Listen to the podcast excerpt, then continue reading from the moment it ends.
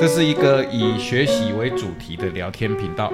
生活中无处不是学习的机会，懂得学习的人会从生活、人际互动，甚至倒霉的意外得到学习；而不懂学习的人，即使重要的人生智慧来到面前，都可能视而不见，平白错过了生命成长的机会。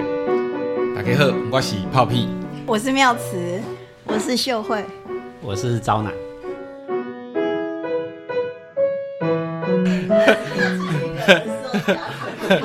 很很厉害的哈，这个这个影片很厉害的，就是我们刚刚看了一个影片，是一个京都的阿嬷，她叫 Sumi Rock，这是她的艺名。她在七十八岁的时候去学 DJ，然后现在拍这个影片的时候是八十二岁。我没有看这个影片是几年前的哈，她现在可能更老了，但她就是白天开饺子店，然后晚上去夜店表演这样。我们觉得他实在太厉害了。片尾他还说他希望要学大提琴跟学骑马。我就是在想说，他到底要具备哪些条件才可以过成这样？像你说你说的条件是指什么？不管是他内在还是外在的，或者是身物理身体的那个状态跟心理的状态都是。嗯，比如说第一，嗯，他他的身体很健康嘛？看起来是。对，就是他他是怎么？是基因很好，还是他有 平常有在练？对，那心态当然是我们今天的重点。还有他外在的那个物质条件，是不是支撑了他可以保持这么良好的状态？啊，我的快台湾路边迄个 Q 回收阿婆，嘛是七八十岁啊，过来烧一台车，可是他一点都没有让你觉得，哦，如果我我老了之后跟他一样。但他们也是蛮令人佩服的。对啊，你会佩服他，可是你不会 想要过这种生活。路边的阿尚，如果你跟他讲说：“阿尚，我送你去 DJ 学校好吗？”我想他的生命状态应该也不会是那一种开放想学习的状态，对不对？因为，因为我曾经看过一个电视的纪录片，是这个阿妈，她就。就是一个在起孙啊，迎孙要谈国小啊，在这种有重担的情况底下，要玩耍可能真的不容易，嗯，对不对？对啊，所以我说，所以我说这种状态到底需要哪些条件去支撑？因为不只是一个条件而已嘛。但是不于温饱匮乏这个事情，应该只是消极的条件。因为很多人有了这种条件，但未必能够像 Sumi Rock 这个阿妈一样，仍然是开放，然后保持好奇心的吧。这种心态其实是积极的条件嘛。对，所以我就又想到，我有一个朋友，因为我以前常常很焦虑那个生存的问题啊。如果没有一个好的工作，然后没有一个固定好的收入，好像你的人生就会。哦贝。对，可是我遇到一个做贪的人，一搞工，有一天他就不再害怕。为什么？一定要有一份稳定的工作，害怕自己没钱这件事情，对他来说已经不重要了。因为他发现，即使你身边有很多的条件资源是可以支撑你的，即使你今天完全没有工作，你去你的朋友盘的餐厅里面帮他端个盘子，他也会给你一顿饭吃啊。所以他觉得人生没有什么过不下去的，反而是你自己想要怎么去生活这件事情是更重要的。而且他还很年轻。我们想想看，我有没有朋友在开餐厅？你有朋友在种菜或卖菜的也可以。不然我没有，我怎么去帮他打工呢？不管你炖饭吃。不会啊，你现在去餐厅 应征洗碗的啊，那个。可能端盘子，或者是做麦当劳柜台，嗯，现在都有年纪大的，哎，麦当劳现在都开始增高了。啊，嗯啊，你不用怕你找不到工作，嗯，就看你愿不愿意做而已。对啊，可是我我是觉得这支影片的里面的这个老奶奶，她的条件我认为是蛮特殊的。当然，以她作为一种。比如说激励，同样都是老年人，然后应该去开放学习新事物，也是蛮好的。可是我我真的觉得他是有一些比较特殊的条件吧？像什么？就因为影片的前面其实有铺成她的婚姻跟她所嫁的老公，显然非凡人。就是我我认为这个这个环境还是可能给带给他一些影响，那所以我刚刚看影片的时候，我浮现了一直都是看到周边有一些朋友或者是社大的学员，他们呃辛苦了一辈子，然后呃现在当阿公阿嬷，然后呢还在带孙子。其实我一直很不解，就是说你带了一辈子的孩子，然后你现在你稍微有年纪，然后你也有不用去担心害怕那个经济呀、怎么样的，可是却因为子女，比如说工作忙，然后他变变成他要去填补带孙子。我我真的百思不解，我我就想，我老的时候啊，当然我没有小孩，然后所以我不需要，我也没有机会带孙子。可是如果我有，我想我不会选择去带孙子。其实我也很好奇，那个老奶奶的成长背景到底是怎样？因为它里面有一一个让人家印象很深刻的一句话，就是她不认为结婚是人生最重要的目标。对，就是说她她这样子的想法到底是怎么形成的？因为她对于她人生的想象是很丰富的，所以她才到了八十几岁，她还会可以有这种，动力跟学习的能力嘛。嗯，就是说，你到了八十几岁，你怎么还会去想自己要学大提琴跟骑马？他七十八岁才学 DJ 哦，对，就是说他的那个想象力是很不受框架限制。对啊，就这一点，我我你看，你想想，在座你们上一次去夜店是几年前？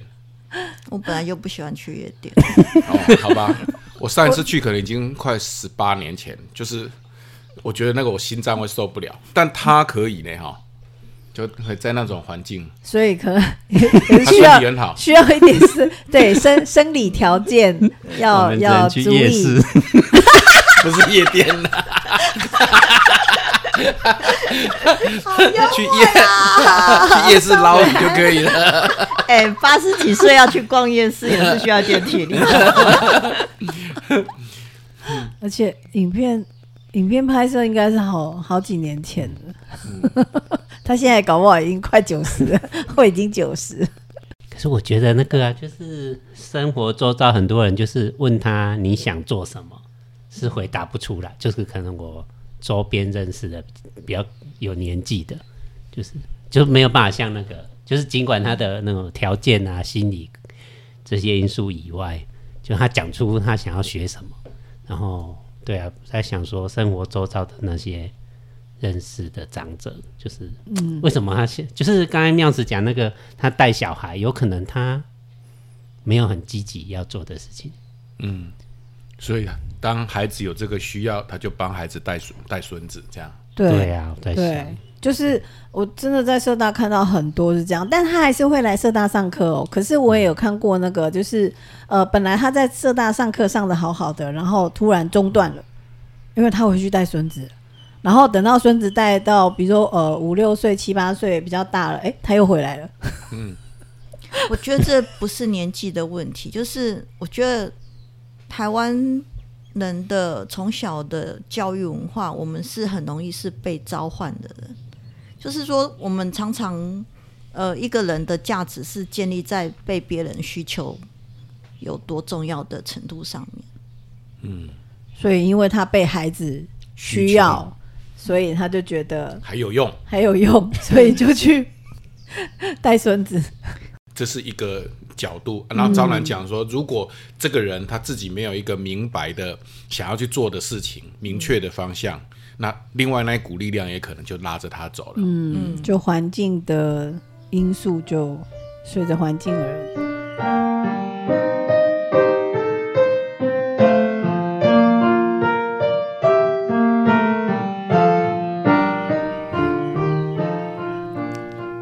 我们如果比如小时候你有很有很多想做的事情，那会不会在成长的过程中就 就是消做职业就消磨掉了？然后他到这个年纪也都也在想不出来说他有什么值得。哎，上次在讲这个题目是冒险，就是对啊，就是有什么值得？那我们要不要来聊一下每个人哈？你们有吗？你们有小时候有很想做的事，现在被你忘记许久的吗？森林管理员，真的吗？你什么时候有这个？你应该是看到有人在做森林管理员，很羡慕，国中的时候、啊，真的？吗？对啊，因哦，为国中的时候台湾出现了一系列关于那个自然生态的书籍什么的。那时候好像也是荒野刚出来的时候吧。嗯啊，那个你透露了你的徐仁年龄修，对，看了很多徐仁修的书什么的。可是不止啊，还有很多作家啦，都谈了关于生态的东西。那时候就觉得，哎、当森林管理员好好。好奇妙哦。对啊，国中那时候应该没有没有国中生喜欢爬山吧？没有啊，可是秀慧跟我们有一点距离呀、他是那个会有重视生态的那个年代的，因 为那个时候我没有爬过山，所以才会想要当森林管理员。开爬始重视过之后就没有。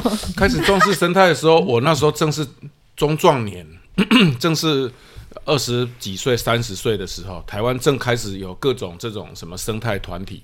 我大概是那个年纪，我也没有想去爬山啊，我们有差那么多岁吗？所以啊，所以你的记忆我才会想到你那时候才国中嘛，对啊，怎么可能？那这样子我太孤陋寡闻。那原来原来我到三十岁才知道是有这些生态团体。应 不是应该是说那个时候是生态团体快要出来，可是已经有很多的书籍是谈生态的东西了，哦不只是徐元秀，还有比他更早之前，可是我记不得名字。我都不认识。我第一个开始知道生态就是荒野，那是已经我来到社大工作的时候，一九九九年。哦，嗯，可是徐元秀他是写了一系列的书之后，他才成立荒野的样子。啊，然后我不会去看那一系列的书啊，对啊我除非去溪头，然后会拿一下人家的折页，那是 我最最接近生态的时候。国中课本难道没有讲过生态？我记得国中里面有可是一个，那不会引起我们的。兴趣啊。哦，好吧，而且跟爸妈去走森林，是走森林步道就觉得喝不会，搞不会，别搞不会。啊，因为小时候我们家住在公园旁边，然后那个公园很大，它不是公园，它后面还有一个植物园。对，所以我虽然住在城市，可是其实又离那个自然很近。很近。OK，、那那那嗯为什么没有成为森林管理员、、管理员管理员，因为连高中都没有考上。？OK，那那你现在如果要成为森林管理员，还有机会吗？哦，体力应该不行，可能可以考虑一下那个解说员。解说员，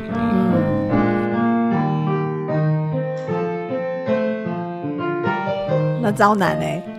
我想成为公车司机，你小时候就想成为公车司 因为机？我我以前上学的时候搭车啊，那个司机都很照顾我，他让我坐在最前面。多小的时候，国小的时候，应该是我买谁这做高追的，可以可以想象，由现在招男的长相来推断他小时候 那个很很 Q 的样子。连我小时候都很可爱了，你想想看，更何况招男。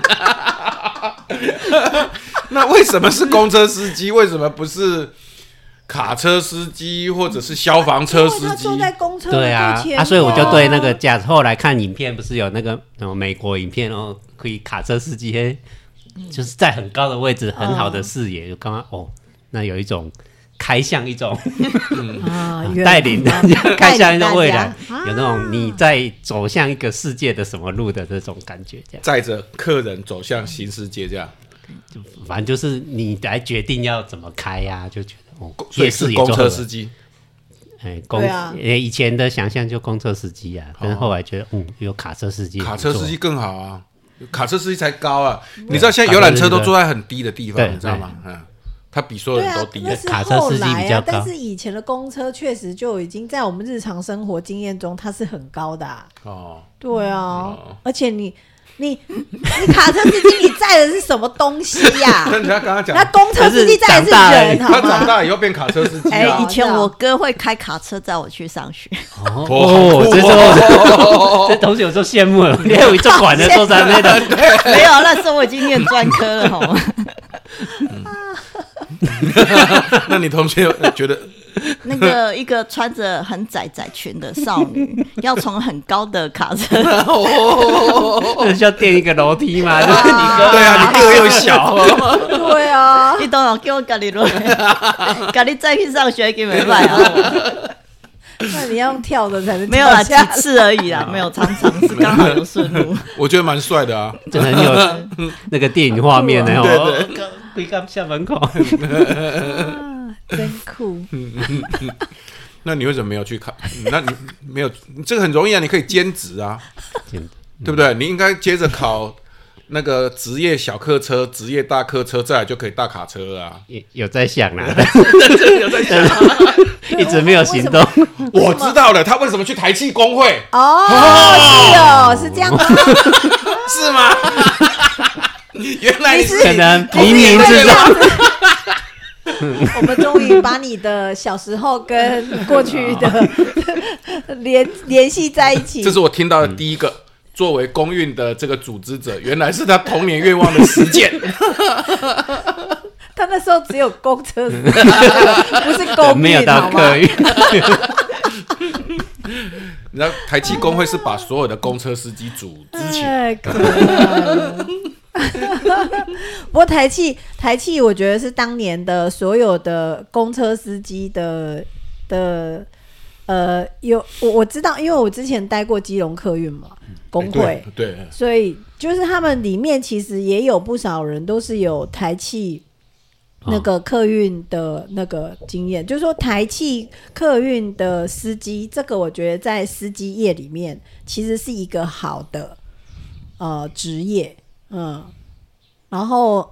当然，他们后来为什么到地方的客运？有可能是，比如说他可能是比较想要接近呃住在家里啊，或什么的，或者是因为有一些原因，所以离开了台气。总之就是很多人都有台气的 公车，这个台气客运的司机的经验。他可能娶了国光号小姐，然后就离开公司。是哦，不知道。我们当年当年我没有去做过这一所类的以所以你有田野调你有想查。过国光号小姐的事吗？当你在想要成为公车司机的时候，还还没有。哎、但是我我听那个以前那个公安干部驾驶员他们在互相打比赛，然后在比较的时候，他们在比什么？他说，比如从台东开出来，他开到哪一段就会让，就是他开车技术很好，所以会让客人都睡着。就他们比较说，我大概开到哪里就全车就睡着了，表示我技术很好。那他又没有他这个比较蛮有趣，但他怎么知道有没有全部睡着？怎么知道？他有后照镜啊，看啊。感感觉吧，派派天，车长小姐去后面巡一圈，就 是一个人裁剪，一个人我我 小姐，我 车长小姐，全车很安静，对啊，很安静，看大或者有家都打呼声。那个年代啊，无手机啊，大家一定困的啊，我是要创啊，所以对吧？银币也不好意思，我也很怪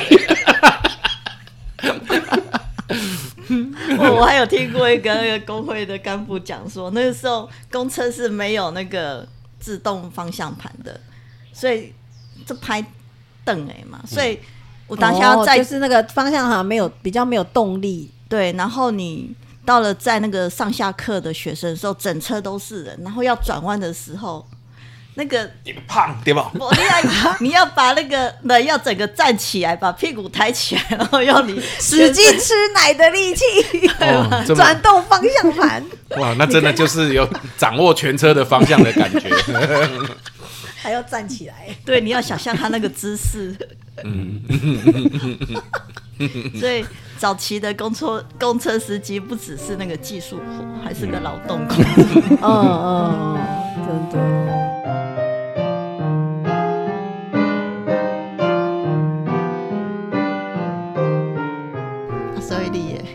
我我一下想不起来要干嘛呢？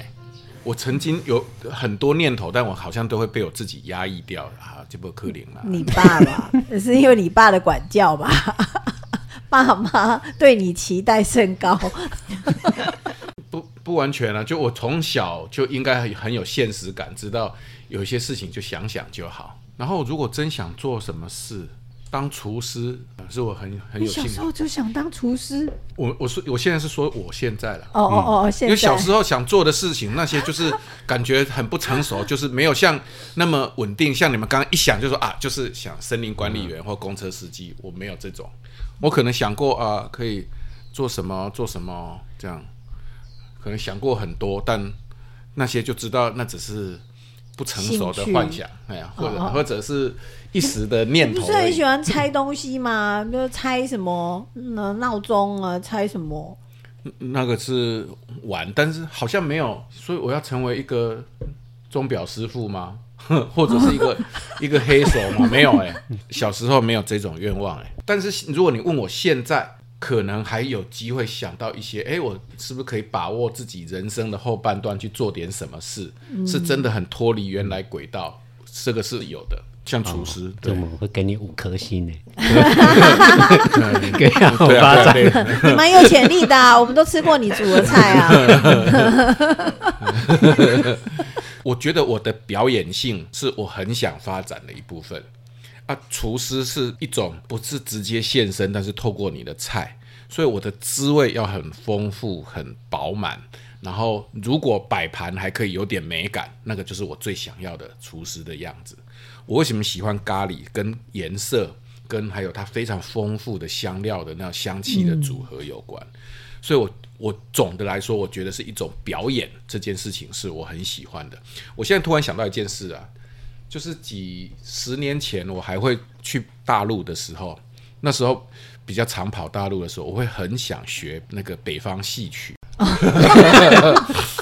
想学戏曲，然后那些戏曲是很即兴的表演，比方说有一种戏曲叫做啊、说书吗？像类似像说书，但是它它的词是从这个环境里面的，那它有它套它的啊、既有的曲牌或什么，即然后兴的哦是即兴的，很厉害耶，很厉害，很厉害。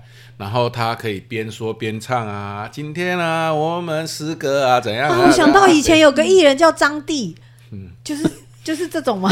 他人家那个北京的戏曲 哦比这个高级多。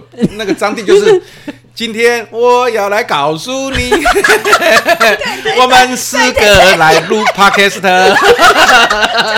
就是这个调调。哎、我记得我去云南的时候啊，嗯然后就是去一个社区，然后他们说早期的老人家其实如果互相见面打招呼的时候，其实是用唱的。对，是用唱的。哦，然后我就想到台湾的原住民的阿嬷，嗯，就是我忘记是哪一组的，其实他们也是透过那个唱歌去，就是见面的时候会彼此先嗯。唱一段。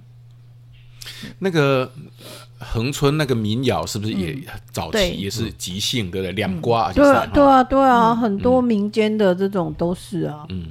我我我我想象的就是这一种的。如果我要学戏曲，就是要学即兴，然后直接从现场环境、当下的情境里面找词的这种。那你可以从恒春民谣开始。可是我不知道哎，恒春民谣没有也可以学 rap 啊。哦，我对 rap 会比比起恒春民谣更感兴趣。我对恒春民谣没有什么感觉，我反而觉得它有点有点僵。就我所知道的啦，呃，学 rap 比当厨师有趣，我觉得，我支持你。好，不违背，不违背，一边做一边。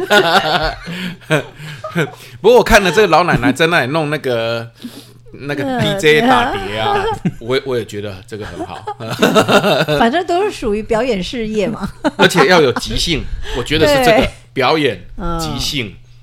像其实他的 DJ 我是不太懂啊，DJ 的打碟应该也有即兴的成分吧，有啊，对吧？有，对，他把素材准备好，然后到现场调对，他节是感奏或什么。，觉对，感觉那个气氛，然后去调控的。嗯，他也是带领着一群人走向 走向高潮，起飞。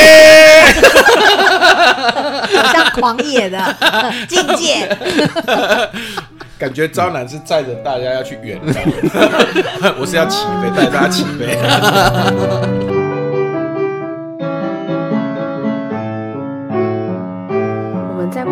人生阶段都曾经想过变成不一样的人。你小时候有愿望吗？你成为了你想要成为的人了吗？欢迎寄信给我们，我们的信箱是 f 四 podcast 二零二二小老鼠 gmail.com。本单元还有下集，请继续收听。